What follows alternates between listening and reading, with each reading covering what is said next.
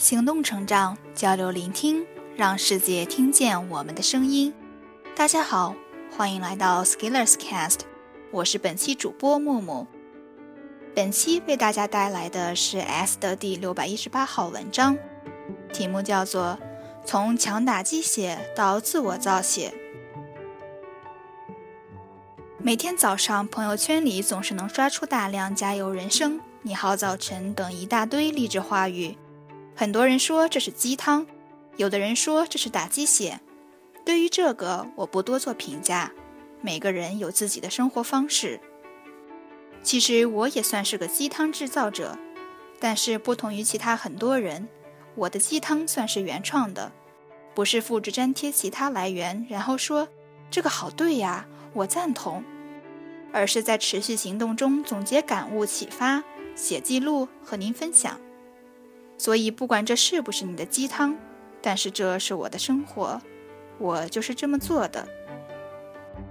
持续行动有时候是一件有难度的事情，因为我们很多时候只是像个草履虫一样，在响应外界的刺激，而对于自己的注意力资源没有任何掌控能力，就像孩童时代的好奇心、新鲜感一样，一个玩具一会儿就会玩腻，不停地找下一个好玩的东西。这种持续能力之差，以至于你甚至连持续关注一个公众号，或是持续关注一个社群都做不到。但是尽管如此，我们还是仍然很努力的强大精神来学习、来努力，为了让自己进步，为了让自己更好。于是问题来了，在我们行动力尚不稳定的时候。我们的表现曲线就像正弦函数一样，有高峰有低谷。高峰时期一路凯歌，低谷时怎么办？于是打鸡血成为了一个解决问题的办法。打鸡血就像打强心针一样，一针下去马上见效。于是三下五除二，干劲上来，管用一阵子。罗永浩在他自己的演讲里也曾经说过，自己最苦逼学习的时候。就是靠着一堆成功学的书籍支撑过来的。一本书失效了，换一本书，用新的姿态再来一遍。的确，我们能量不够的时候，需要一些外界的帮助，就像行走之路要扶着外物一样。但是我们也要知道，鸡血不是人血，打异类物种的血是要造成血凝致死的。所以可能的情况是，打了鸡血嗨了一阵子。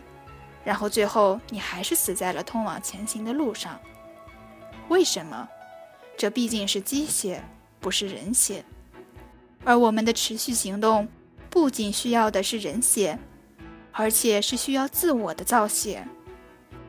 如果一个生命机体缺失了持续造血的功能，那这个机体的生命是无法长久的。如果你的持续行动要有节奏的演进下去，那你也要有一套完整的机制，自我造血，自我推进。当你一开始的时候，可能会自己造不了，没关系，逐渐减少鸡血的剂量，自力更生，逐渐扩大自己的产能，争取有一天从强打鸡血到自我造血，甚至产能过剩也没有关系，你可以输出来，带动一批人，那也挺不错的。